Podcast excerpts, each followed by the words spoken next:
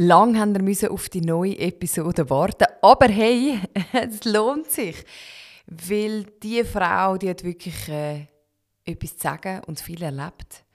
Sie ist an der Front geboren, 1943, im letzten Jahr vom Zweiten Weltkrieg. Mutter, Schweizer Krankenschwester, Vater, deutscher Soldat. In Polen ist Karin auf die Welt gekommen. Ihre Mutter hat ihn bei einem Impfeinsatz in der polnischen Kriegszone kennengelernt. Die beiden haben geheiratet. Heute ist Karin 77, hat in vier Ländern gewohnt, drei Ehen gehabt, sieben Kinder mit großzogen, davon drei liebliche, hat eine Lama-Farm und einen Helferdick. Alles außergewöhnlich halt. Und sie hat Pech gehabt.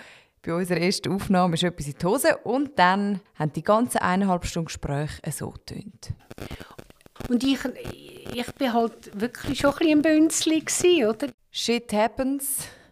Ich habe geflucht, habe ihr beichtet und bin nochmal auf Gossau gefahren. Zweiter Versuch. Alles außergewöhnlich. Der Lebensgeschichten-Podcast mit der Krigi Ulrich.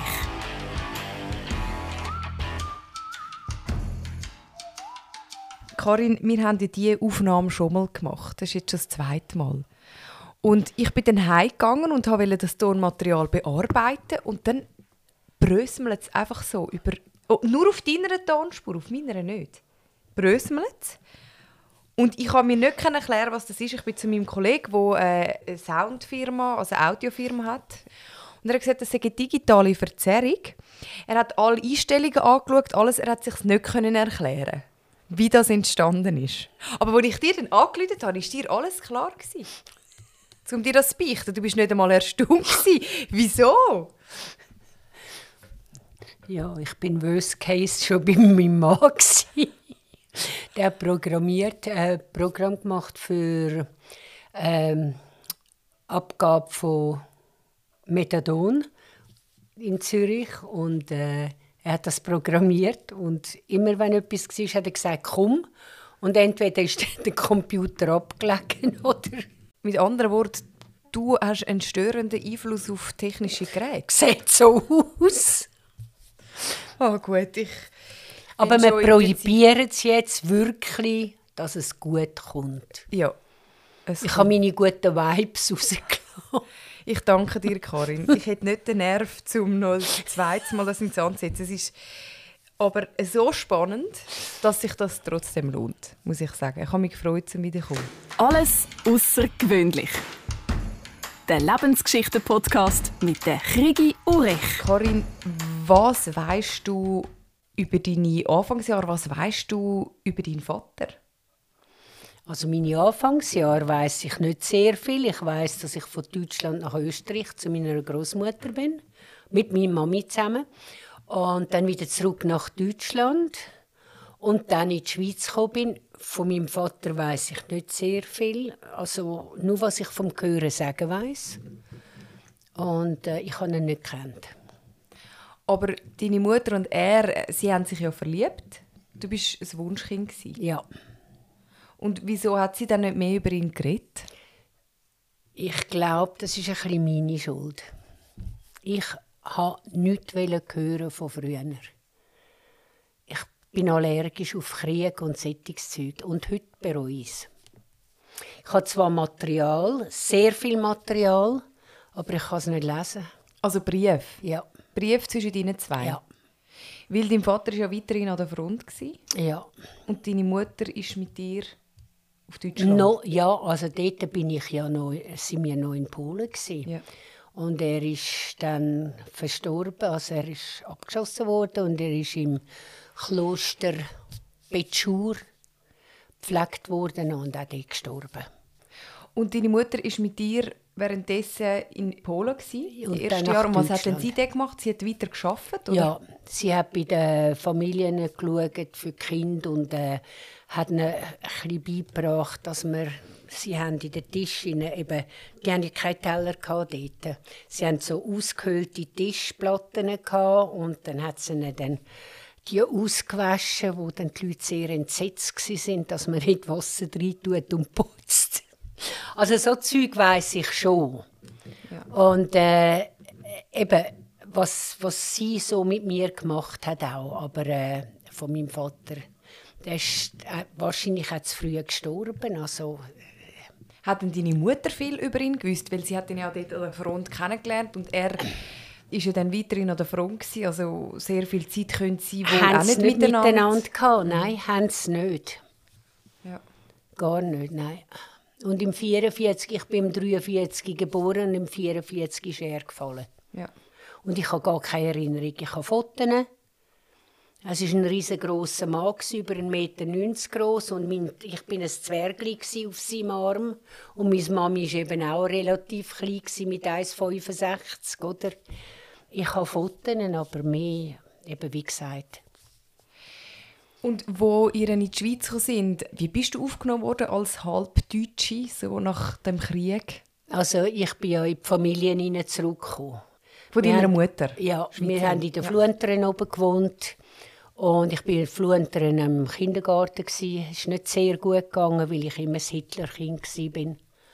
Und ja, hat halt immer wieder Kretzereien gegeben. Dann. Und dann bin ich aber nach Loreto, wo es auf wegen der Lunge gekommen.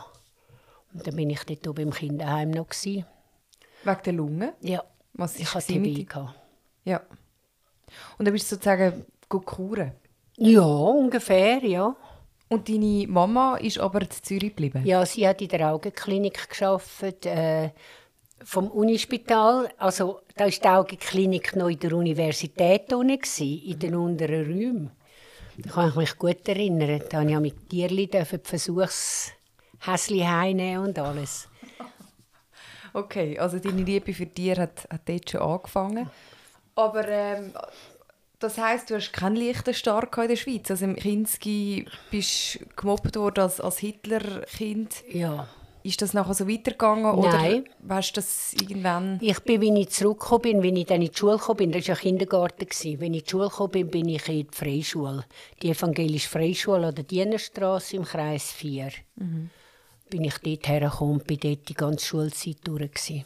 Und dort ist das gut gegangen. Oder du hast das gar nicht mehr erwähnt. Es war gar nie mehr ein Problem. Gewesen. Ja. Ich habe zwar Deutsch geredet, mit Schweizerdeutsch gemischt und alles, aber das war nie ein Problem in der Schule. Gewesen. Also eine stürmische Zeit sowieso, wo du geboren bist. Deine Mutter dann alleinerziehend. Bist du so mit ihr aufgewachsen oder hat sie irgendwann wieder einen Partner gehabt? Also sie hat jemanden kennengelernt von Bern und äh, er war bei der Heilsarmee, mhm. da hat sie ihn kennengelernt. Sie haben dann geheiratet und wenn ich in Lorette war, am 14. Februar, bin ich in der Badwanne gesessen und dann ist die Schwester reingekommen und hat gesagt, Karin, du hast ein Brüderli bekommen. Ich war schockiert, gewesen, weil das macht man ja nicht, wenn ich, wenn ich im Kinderheim bin, ein Brüderli habe. Und dann noch zwei Tage vor meinem Geburtstag. Ich habe es unverschämt gefunden. Ich habe mich geärgert. Wie alt bist du denn? gewesen? Siebni. Und hat sich dann gleich da eine freundschaftliche Ja. Beziehung noch entwickelt zwischen Ja, ja. dir und deinem Brüderli? Es war mein Bruder. gewesen. Aber du bist halt dann einfach weg vom Schuss gewesen, oder? Und das ist sicher nicht einfach gewesen. Ich war zwar sieben Jahre jünger, gewesen, aber zwei Tage vor meinem Geburtstag, das fährt ich. 14. Februar, Ja, ist er ein geboren. Ja. Valentinskind. ja, das hat es dort noch nicht gegeben, den Valentinstag in dem Sinn. Ja. Also du hast noch einen Bruder bekommen. Dann sind ihr äh, zu vierten unterwegs gewesen.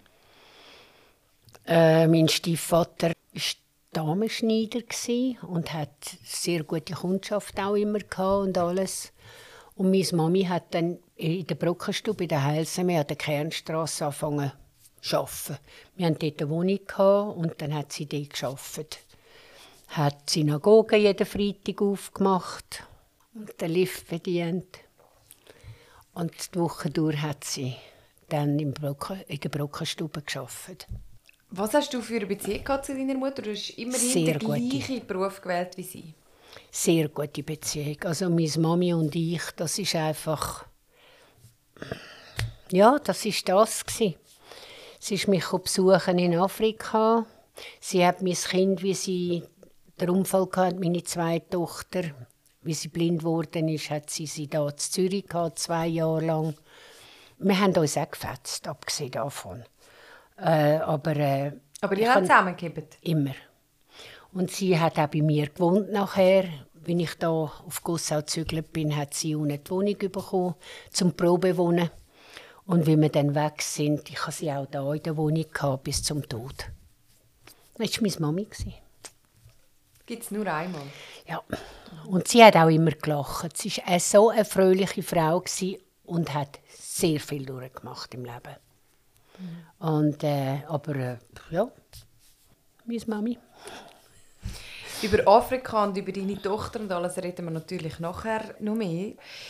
Wie gesagt, du bist auf Afrika und zwar hast du ja jung geheiratet und bist jung Mami geworden. Ich glaube, mit 23 hast du schon zwei Kinder gehabt. Ja, ich hatte im 63 ein Kind, gehabt, als ich 20 war.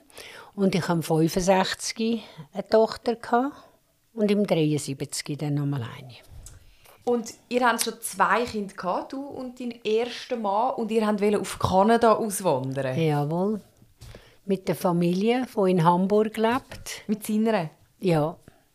Er Weil ist auch Deutscher? Mein Mann ist aus dem Osten gekommen. Koswig-Anhalt bei Wittenberg. Ja, und sein Bruder war eben schon in Hamburg, weil er ist zur See gefahren Aha. Und äh, dann haben wir abgemacht, wir gehen alle nach Kanada. Wegen dem Ahornsirup? Wahrscheinlich, ja. Dort habe ich noch nicht einmal gekannt. also er und sein Brüder und wer noch? Also seine Familie und meine Familie. Alle miteinander auf Kanada wählen? Jawohl. Wie viele Leute sind denn das? Gewesen? Ja, acht Personen, nur acht Personen. Und wieso ist das klar gewesen? Wieso hat man das ja, wählen? weil wir das so haben wollen. Keine Ahnung Einfach warum. ein neues Leben anfangen. Ja, irgendetwas Neues. Was haben Sie denn Eine Farm übernehmen? Oder? Keine Ahnung, was wir haben wollen. mein Mann war, ähm, wie sagt man denn, ein Wanderbursch. Mhm. Also als Zimmermann oder was? Äh, Zimmer Maurer. Er war Maurer. Ja. Mhm. Aber er hat beides gelehrt oder gemacht. Und äh, der Bruder von ihm ist zur See gefahren. Er war irgendwie in einem Metallberuf. Gewesen. Und dann haben wir noch einen Bruder, gehabt, der ist nach Afrika, der war aber auch Wanderbursch. Gewesen. Und der ist nach Afrika. Und der hat dann auch auf Kanada kommen? Nein, der hat in Afrika bleiben. Ja. Okay. Und dann sind ihr also, du hast schon zwei Töchter gehabt. Es war irgendwie ein paar Wochen gewesen, bevor ihr auf Kanada abgereist wäret. Und ja, und dann ist der Brüder von Afrika gekommen und hat gesagt, ich brauche dringend Maurer kannst für zwei Jahre runterkommen? Und dann hat mein Mann gesagt, ja gut, dann gehen wir für zwei Jahre nach Afrika. Er lebt immer noch unten. äh, und der andere Bruder, der mit euch auf Kanada gekommen wäre, der ist auch mitgekommen? Nein, der ist, wieder, der ist in Hamburg geblieben. Aha. Ja, ja. Geblieben. Ihr sind dann, also in einer Nacht- und Nebelaktion sozusagen, ihr euch umentschieden und sind dann zu deinem ersten Mal seinem Brüder auf Namibia. Jawohl. Also das war Deutsch-Südwestafrika mhm. damals. Mhm sind wir dort runtergegangen, ja, und ja, haben dort unten gelebt. Ich habe zwar am Anfang immer heim, weil es furchtbar war. Ich habe überall Tiere gesehen, Elefanten, die keine waren, sind Kühe. und äh, ich habe mir eben Afrika schon ein bisschen anders vorgestellt. Wie denn? Ich weiß es auch nicht. Für mich ist Afrika einfach nur wilde Tiere. Ja, gewesen. Und dann? Und es ist halt schon, es hat schon wilde Tiere gegeben, aber im Großen und Ganzen hat es Esel und Kühe und alles Mögliche ah, gegeben, oder? Darum, also, das, weil du das so nicht erwartet hast, hast du dann einfach immer irgendein wildes... Ein Trauma Wobei, dies, nein, nein. Die, die, einen grossen Schreck hast du ja mal äh, andersweitig erlebt. Mit dem Sonnenaufgang, ja. Da ja alles flach ist wir hatten keine Berge, keine Hügel, keine nichts. Flach Busch. Und wenn von einem Ecke in andere Ecke, was ich gesehen habe, ein roter Feuerball aufgeht, dann ist das schon ein beängstigend, weil es ist knallfeuerrot und es kommt einfach rauf. Und ich habe gemeint, die Welt geht unter. Also ich, ich habe das noch nie gesehen, ich habe das nicht gewusst. Für mich war einfach der Weltuntergang. Gewesen. Und dann habe ich meinen Mann gerufen und gesagt, die Welt geht unter. Und er hat gesagt, das ist ein Sonnenaufgang. Und jetzt? Hat er den Pfarrer ein bisschen ordentlich eingeheizt, als du das Kind bist? Nein, ich habe mit meinem Pfarrer ein sehr gutes Verhältnis. Gehabt. Er sagt, man darf mir nicht sagen, Verhältnis, oder? Das kann auch platonisch sein. Ja, nein, es ist nicht mal platonisch. Es ist einfach, der Mann habe ich so toll gefunden. Der hat mich auch nicht verraten, wenn er mich mal im Bahnhofkino getroffen hat. Und gesagt, ah, haben sie dir gesagt, dass wir keinen Kampfunterricht haben? Und ich habe ihn gross angeschaut und gesagt, äh, äh, ich habe geschwänzt. Dann hat er gesagt, okay, das vergessen wir einmal. Und er hat mich also da schon unterstützt. Meine Mutter, die wäre ausgerastet, wenn sie es gehört Bist du Teenager dort? Ja. Also, aber was hast du jetzt gemeint vorher mit, es ist nicht einmal platonisch? Äh, nein, es ist gar nicht. Es ist einfach, der, ich habe den Mann bewundert, weil er hat auch können Sachen übergeben in der Kirche, wo ich dachte, aha, ja, ich habe gemeint, das, sei ganz, das ist etwas ganz äh, Strenges und man darf zehn Gebote und so. Er hat uns so erklärt, ja, der Mensch macht Sünde. Für das ist Jesus für uns gestorben. Also man sollte zwar nicht jeden Tag ein bisschen Sünde machen, sondern wenn man einmal macht, kann man um Verzeihung bitten. Das sind so Sachen, also ich muss ganz ehrlich sagen, ich höre das heute äh, an verschiedenen Orten nicht einmal. Dann ist es einfach eine Sünde und fertig. Das Strenge behagt dir nicht. Das mag, ja, nein, ich finde, ja, ich bin auch noch Lutheraner, also ich bin noch ein bisschen so schwingend. Also, du hast ein gutes Verhältnis zu deinem Pfarrer gehabt. Und darum, nicht wegen ihm, hast du die apokalyptischen Bilder gesehen, wo dann die Sonne Nein, aufgegangen ist nein, in Afrika. nein, Aber es hat einen gehörigen Schreck. Es hat mir sehr, weil das ist irgendwie so etwas Faszinierendes gewesen. Also Und so gewaltig. es, ja, es hat es Himmel über Afrika dich. ist eben wirklich etwas Einzigartiges, Das ist. Eigenartiges, wo wir da natürlich nie vergleichbar haben. Nein, das können wir auch nicht. Es ist auch, wenn ich gefahren bin, ich bin ja viel gefahren. Und dann hast du Farben gesehen. Da würdest, wenn du so ein Bild gesehen würdest, würdest du sagen, äh, ist das kitschig.